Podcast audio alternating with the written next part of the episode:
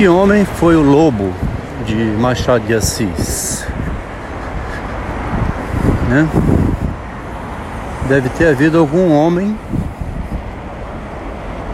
que tenha lobotizado a cabeça do Machado de Assis, feito lobotomia. Porque ele passou, conforme diz o Jung, que diz que na meia-idade, Jung diz que na meia-idade, o homem passa por uma metanoia, que é um desmonte do eu, né? O Jung toma como experiência, né, a vivência empírica dele, porque foi com a meia-idade, aos 37 anos, que ele, em 1912, que ele foi lobotiz, lobotomia, né, lobotomizado pelo Freud. Jung quis ser o lobo de Freud. Freud foi o lobo de Jung, né? Lá em 1930 é que o Freud vai acabar caindo na real, dizendo que o homem é o lobo do homem, né? Todos os que se aproximaram de Freud fizeram como Quintanilha, né? Como Orestes quando teve relação com Quintanilha, saiu levando o que Quintanilha ofereceu a Orestes. Mas o Freud é um lobo velho, né? Experimentado aí na doença humana. Sempre dava o giro na, no caiporismo, né? O Freud sempre dava uma volta. O melhor parceiro de Freud, um dos melhores, né? Todos muito bons, é bom que se diga que o Freud tinha interlocutores ótimos, né? Não é por nada não, né? Porque é importante dizer isso. Não eram qualquer um. Para estar tá no nível de dialogar com Freud, né? Tinha o Salomé, a Salomé tinha o Abraham, Ferenczi, né? O Jung também, inteligentíssimo. A gente lê o livro de Jung, quase acredito no que ele fala. Se você estiver sentindo mal, muito mal, abrir um livro de Jung, você vai querer tomar um disco voador e viajar com ele lá para Vênus. Ele convence mesmo Jung. Mas depois do Jung veio o Otto Rank. O Otto Rank era talvez melhor do que o Jung do ponto de vista da fidelidade e da redação. Jung escreveu, o, o Rank parece que ter escrito para o Freud, escreveu para o Freud, dois capítulos do livrão do Freud, a interpretação dos sonhos. Ali por 1913, 1914, o Freud fez igual o Vilela lá que ajudou o Flávio. O Freud ajudou o Rank, que era um menino muito inteligente, trabalhava numa oficina de automóveis e o Freud pagou um curso de filosofia para ele. Vê se pode. O Otto Rank era muito inteligente, o Freud era o pai dele, né? O pai ideológico, pai das ideias. E o Rank redigindo muito bem. Rank, faz para mim o seguinte, cara. Você conhece bastante, você escreveu um livro sobre mitologia, muito bem escrito.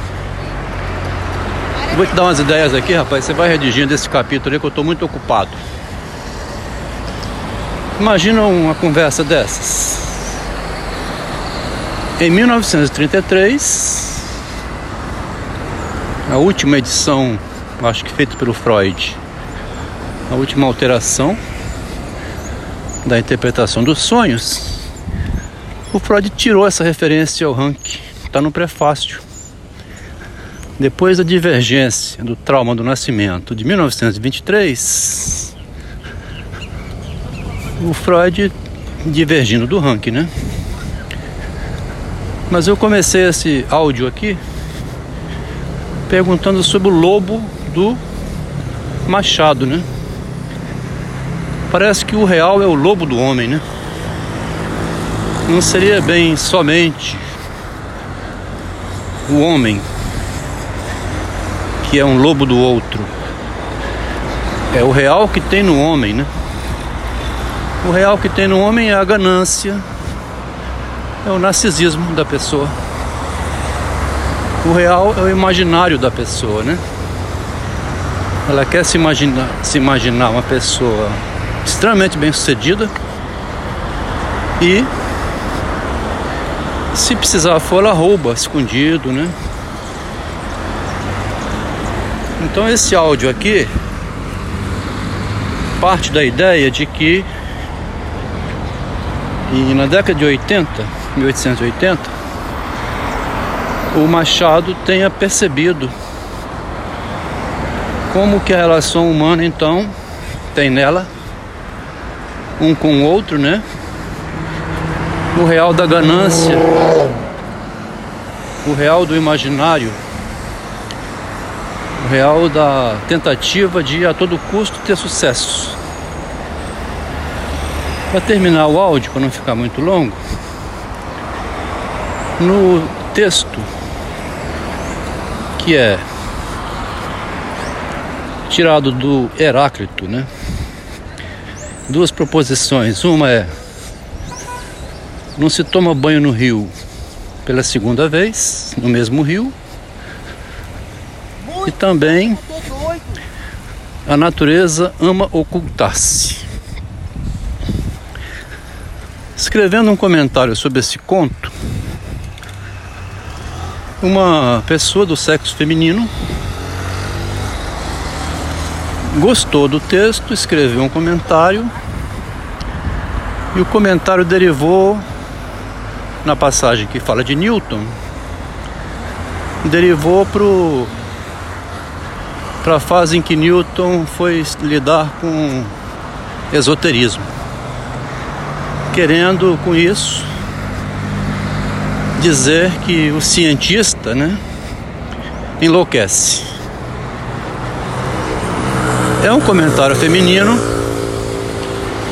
que, ao contrário de visar o texto, visa chamar a atenção do autor do texto, provocar o autor, típico de uma histérica, né? Ela quer chamar atenção para ela. Aí o raciocínio fica imaginário, deriva para uma invencionice, porque o erro de Newton, o erro, a falha ou a loucura dele, não era o tema do texto, né?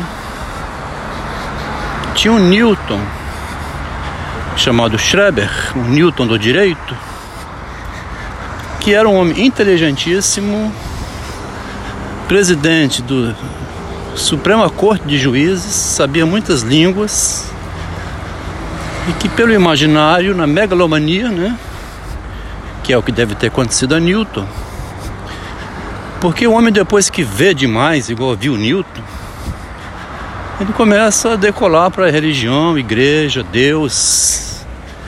O racional dele fica comprometido, né? Alguma coisa aconteceu com Newton e com Schreber na megalomania.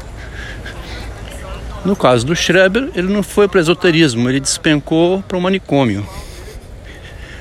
Ele saiu de lá escrevendo um livro, inventou um método, né, inclusive, de salvar-se da megalomania e da loucura, reduzindo cada vez mais o imaginário.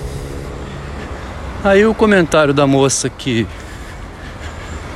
é, derivou numa crítica à ciência, né? Ela quis fazer uma crítica à ciência, dizendo que o Newton depois despirocou. Ela fez uma crítica ao texto, pelo menos, que não propunha nada disso. Uma crítica equivocada e que é a crítica típica da mulher, né? O comentário típico de uma mulher que é se ela vai comentar um texto, a ideia de um homem, ela já vai querer chamar a atenção daquele homem, né? Para ela e não porque ela está dizendo. Que eu estou na minha questão aqui que é como mulher, né? Feminismo é exageradamente imaginário. Uma mulher pode ser uma excelente juíza, uma excelente diretora de uma empresa, uma motorista de automóvel, perfeita na sua função. Mas se ela souber que ela está sendo olhada, aí ela vai começar a rebolar, ou querer também piscar o olho, aí pronto. Ela fica toda embaraçada, né? Tinha uma moça no meu bairro que quando andava distraída ia bem. Quando ela passava perto de gente que ela sabia que estava olhando para ela, aí pronto. Perdia o andado todo, se embaraçava na, na caminhada. É sobre isso que nós estamos discutindo na objetividade e na é, subjetividade dos argumentos. Né? O argumento dela podia ter melhorado, sugerir inclusive melhorar, dizendo: olha, essa parte da esoteria pode acontecer mesmo, o cientista pode ficar louco. Mas aí já é outro problema, né? O Machado não ficou louco, né? O Machado se protegeu bem.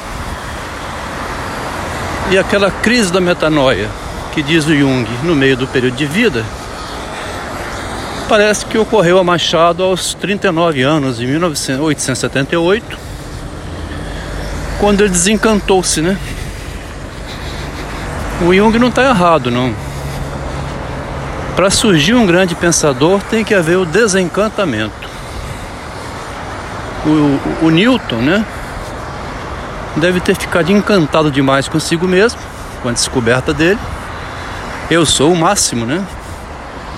Aí foi lá para esoterismo, igual foi o Nietzsche, igual foi o Schreber, e talvez o Freud, Jung, e o resto, né, no mesmo raciocínio que eu já vinha seguindo antes. O eu tende à megalomania e ele mesmo deve amarrar uma pedra no chão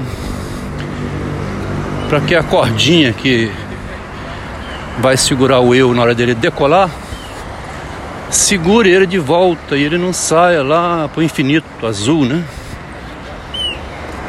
Exagerando muito.